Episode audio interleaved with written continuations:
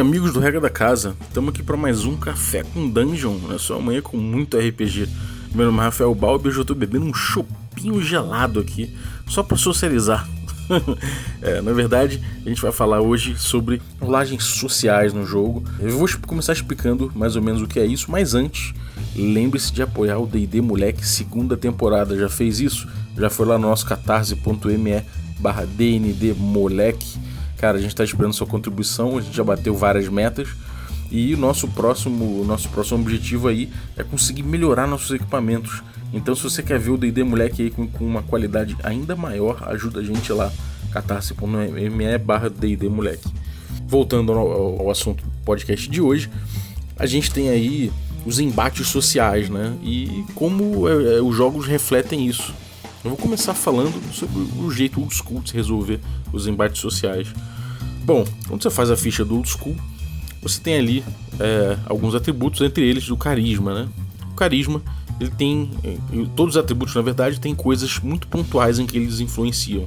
Então, força, por exemplo, influencia em arrebentar uma porta, dano que você dá e chance de acertar um ataque melee. Ok, é só isso, que aquele, aquele bônus ali influi em mais nada. No caso carisma, a gente tem um dado importante. Ele é, o bônus dele ou penalidade vai, vai se abater em cima de uma tabela chamada uma tabela de reação, a tal da reaction table. Guarda essa informação. Fora esse sistema aí de carisma, a gente não tem nada mecânico nesses jogos que norteie interações sociais, né? Nada, nada mesmo. O que, que é essa tabela de reação? Não seria isso?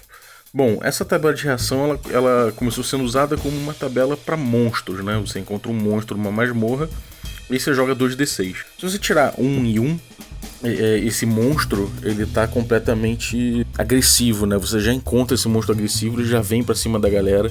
Porém, por outro lado, se você tirar 6 e 6 no dado, então, cara, é, esse monstro ele vem, ele vai aparecer de uma forma completamente amigável isso é muito engraçado, né? Isso é uma coisa que parte do princípio que, bom, pode, você pode ter um ser bestial, imenso, fudidão e tal, mas, cara, é, ele, por algum motivo, ele tá amistoso ali. Né? E aí você vai ter que inventar por que, que aquela besta caótica tá amistosa com o grupo.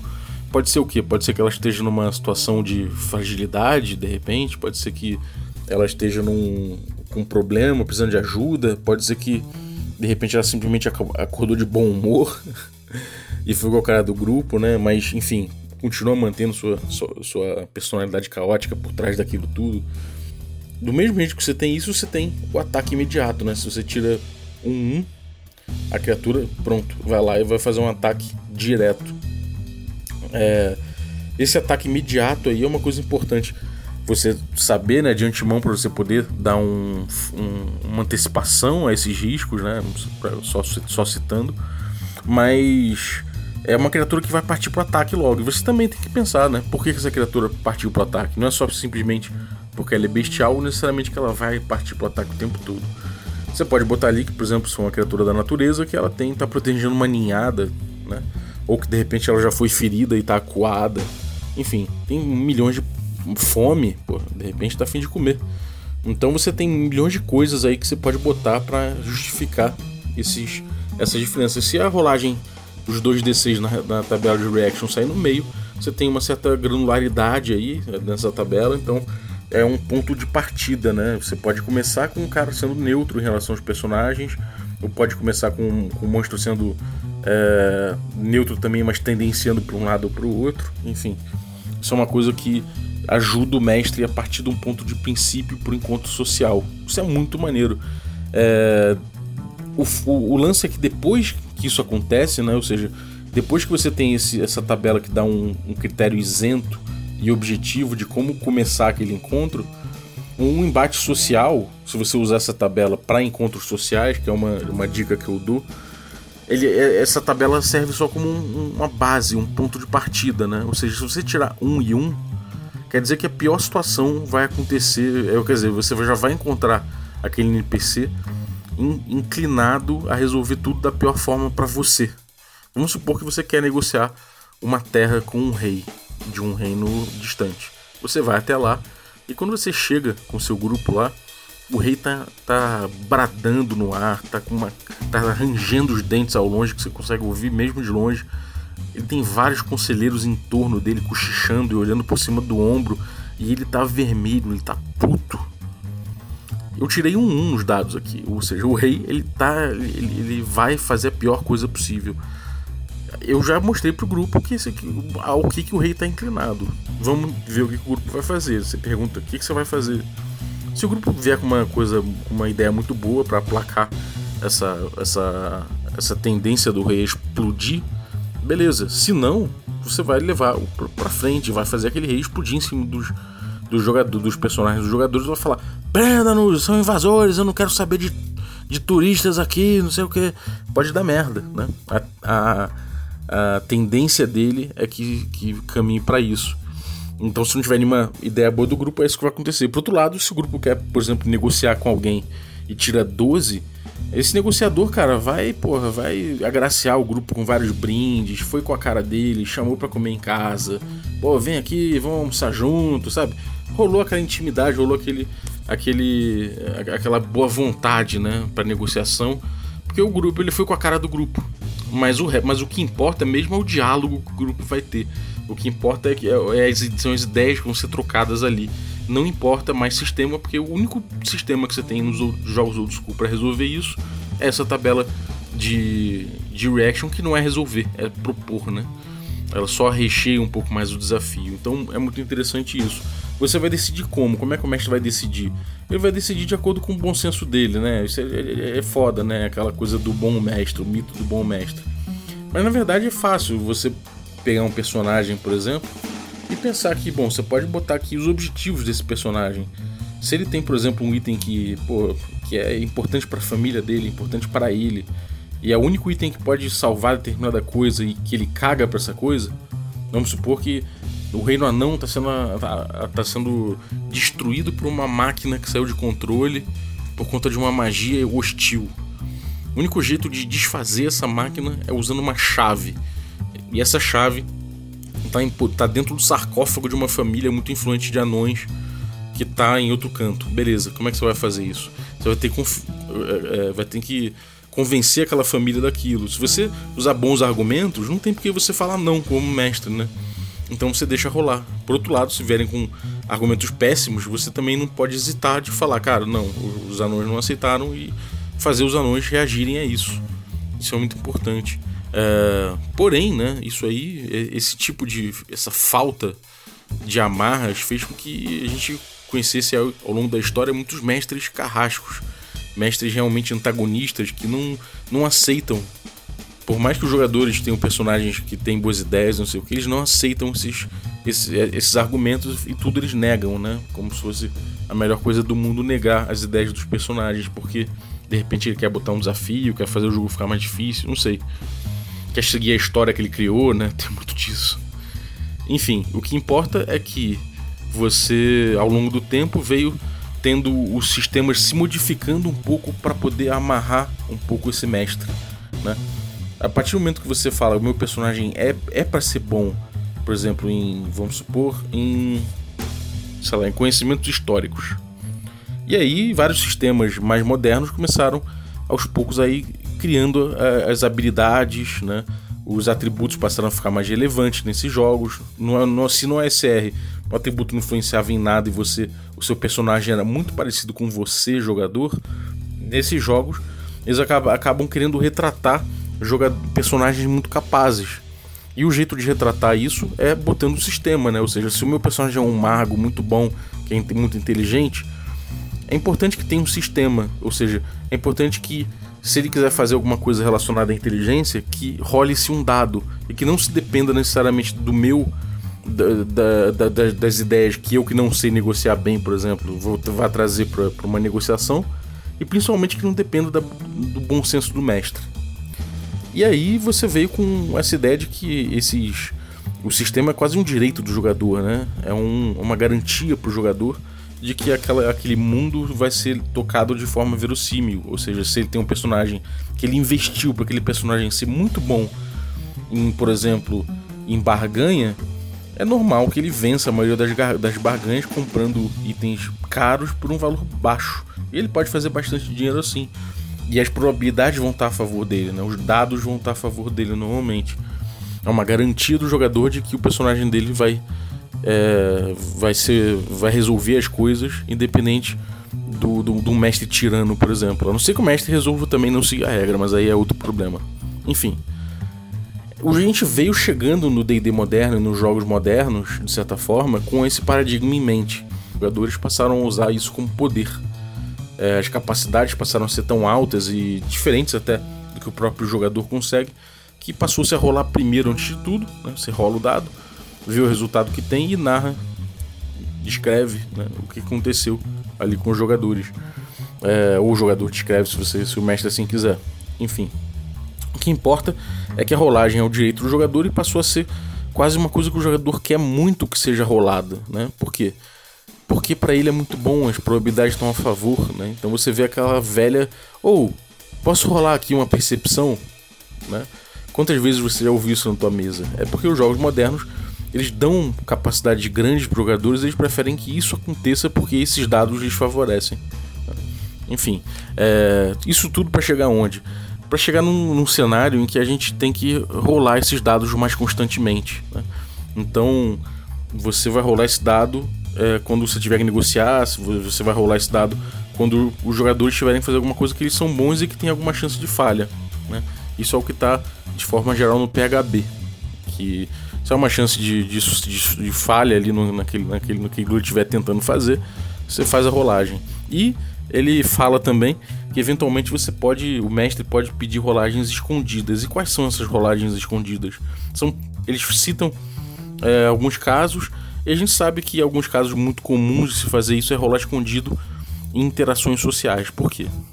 Porque se vamos, vamos supor, se o grupo tá. Vamos, é, Diga-se que o grupo tá negociando com um mentiroso, né? E aí o grupo rola de insight, né? Com, com sabedoria. Então o grupo vai lá, faz um teste de sabedoria. Se o grupo tirar um número alto, né? É provável que o NPC não, não chegue naquele número, né? Vamos supor que o grupo chegou a 30 e poucos ali. Dificilmente o NPC vai chegar naquele ponto, mas o NPC, por outro lado, vai fazer um teste conflitando com esse, um teste de um teste de subterfúgio, né? De, de mentira. Vamos supor que esse, essa rolagem o mestre faz escondido, né? E aí o mestre fala: Bom, vocês. Vocês estão negociando com ele, vocês estão querendo saber se ele tá mentindo ou não, né? E você vê que ele tá gaguejando, ele fala truncado, às vezes ele, ele esquece, ele olha muito para cima como se estivesse inventando alguma coisa você dá traços, né, de que ele tá mentindo, porque afinal de contas você não vai entregar, né? Como Matt, Matt Colville fala, essa, esse teste de, de, de insight não é um, um, uma máquina de ver se uma máquina da mentira, né, para ver se o cara tá mentindo, um detector de mentiras, não é. Mas você vai ter que dar elementos para que os jogadores pensem que ele pode sim estar mentindo. Então você vai narrar de acordo. É, agora pensa numa outra situação. O grupo se dá mal, o grupo tira um número muito baixo ali em insight. O mestre rola escondido. E aí o mestre fala pro, pro grupo assim: Não, o cara parece ok. O que isso indica para você, né, na sua cabeça? O que isso indica? Que o grupo, o grupo vai ler isso como, né? O grupo vai ler provavelmente como se isso aí tivesse sido uma jogada é, mal sucedida da parte deles. Eles não estão conseguindo ler muito o, o, cara, né? Mas ele tá ok, parece ok, sabe? Então eles podem encarar dessa forma certamente se eles estivessem bem sucedidos naquele teste ali, o mestre ia falar, não, cara, ele tá falando a verdade, ele tá ok, ele tá tranquilo com isso, ele tá. Sabe, ele tá muito certinho, tá falando certinho, tá, parece muito convicto.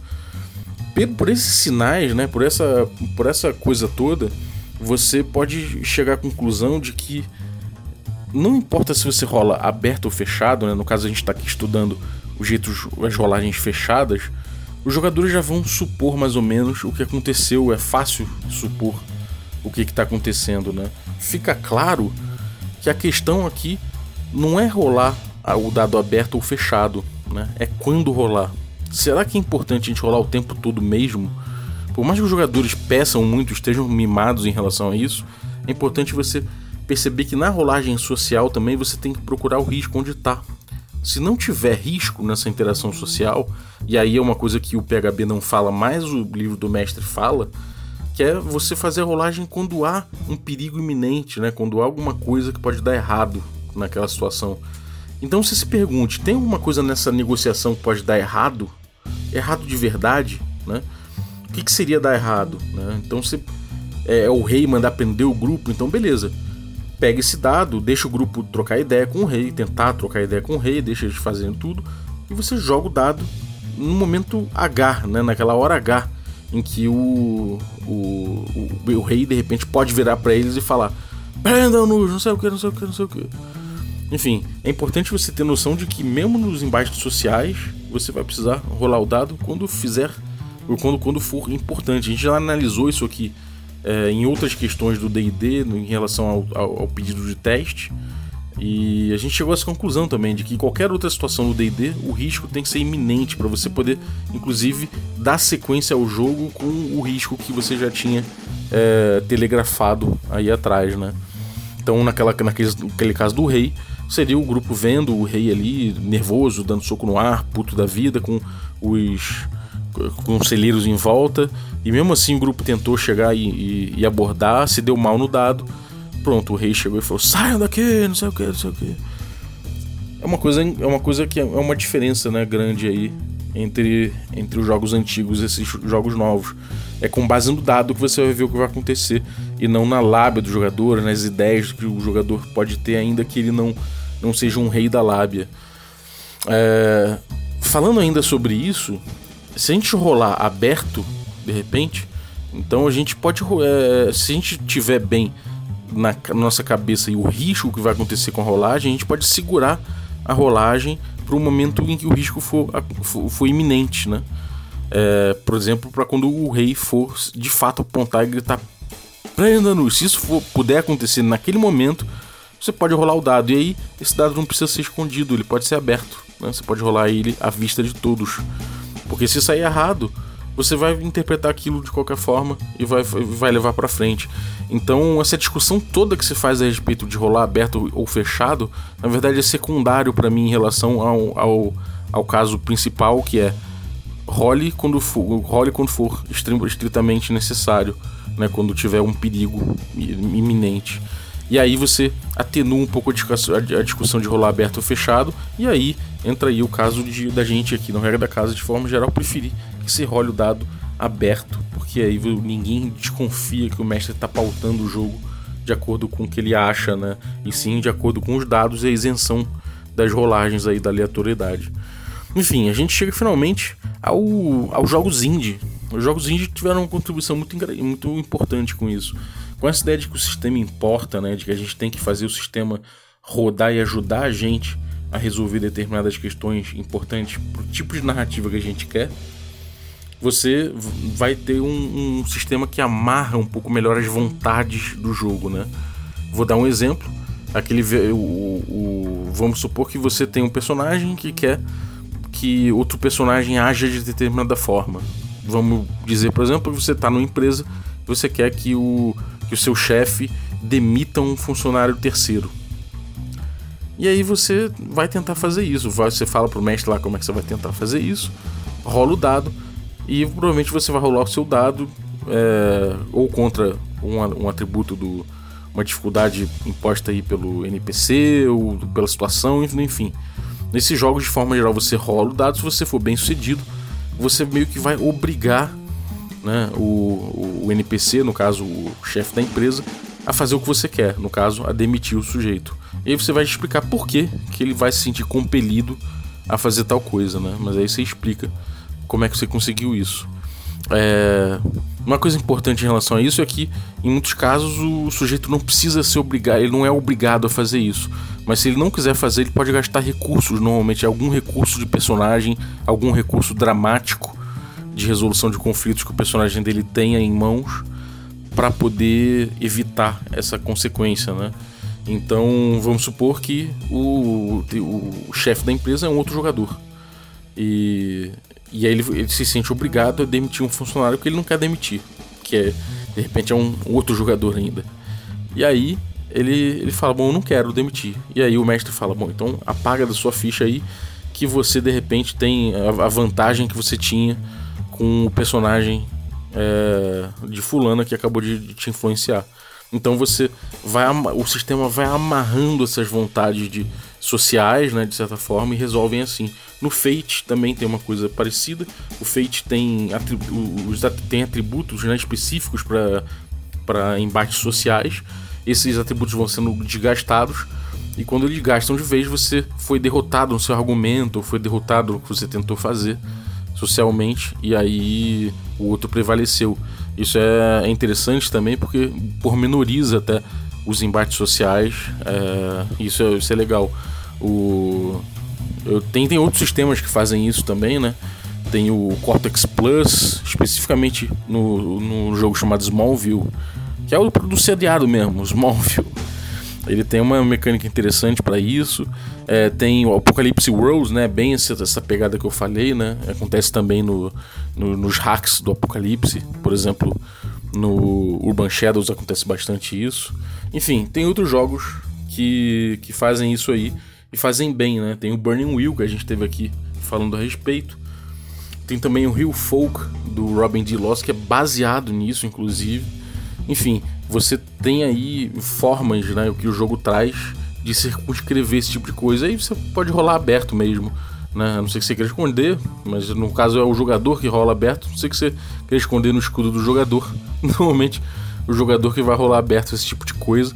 E com sucesso ou com a falha, você já vai ter. Você não, você não tem a, a possibilidade de um bad roleplay ali, né? De um, de um meta-jogo destruindo tudo porque o, a mecânica já está amarrando isso, e nesse caso isso é muito bem feito, é muito bem pensado nesses jogos aí é, citados, e vale dar uma, uma, uma olhada para ver se isso te inspira de alguma forma. Enfim, depois desse, dessa geração indie teve a OSR que resgatou bastante desse, desse jeito é, mais livre de se jogar, né? esse jeito mais freeform quase de relacionamento social, de embates sociais e que, enfim, acaba dialogando bastante também com a galera indie e, e trazendo soluções interessantes em relação a isso. Mas, enfim, você tem aí algumas coisas de, de reputação atreladas, uma, uma, coisa ou outra, mas de certa forma é, eles têm sistemas que amarram muito essa, essa coisa do embate social, porque são sistemas que primam por isso, né? Que o, o motivo maior desses jogos são esses. Então eles trazem esses sistemas para resolver esse tipo de coisa. É, bom, espero que tenha curtido aí. É, quando você fala aí do, do, tal do metagame na quinta edição, né, não esqueça disso. Talvez rolar aberto ou rolar fechado não vai influenciar tanto. Né, se você fizer a jogada realmente quando o risco tiver claro, né, se houver um risco. Se não houver o risco, será que precisa rolar mesmo? Será que você precisa rolar esse embate social? Será que você não pode redar um pouquinho do old school e, e cagar um pouquinho também para um, um jogador que fique mimado pedindo teste. Você não pode levar um pouquinho freeform se não tem risco. Né? Afinal de contas, é, as decisões arriscadas é que geram mais história, que empurram a história para frente. Se não for por isso, deixa a história rolar solta, né? Deixa, deixa aí desenvolvendo, deixa aí crescendo esse bolo que de repente aparece até um conflito para você jogar. Mas eu acho que é isso. Espero que tenham curtido esse episódio aí mais reflexivo sobre, sobre embates sociais. É, se você usa isso muito nos, nos, seus jogos aí, independente do estilo, manda um e-mail pra gente, ou, uma, ou qualquer coisa na rede social aí falando, que a gente, a gente troca uma ideia a respeito. É, eu sou muito curioso a respeito desse tipo de assunto e realmente me encantam tanto os sistemas indies que amarram muito bem isso, quanto a forma old school de se fazer isso, que, enfim, não deixa de prestigiar também quando o grupo tá afinado, quando o mestre tá tá, tá curtindo ali também e isso dá sempre muito bom, apesar de ter seu risco, seus riscos.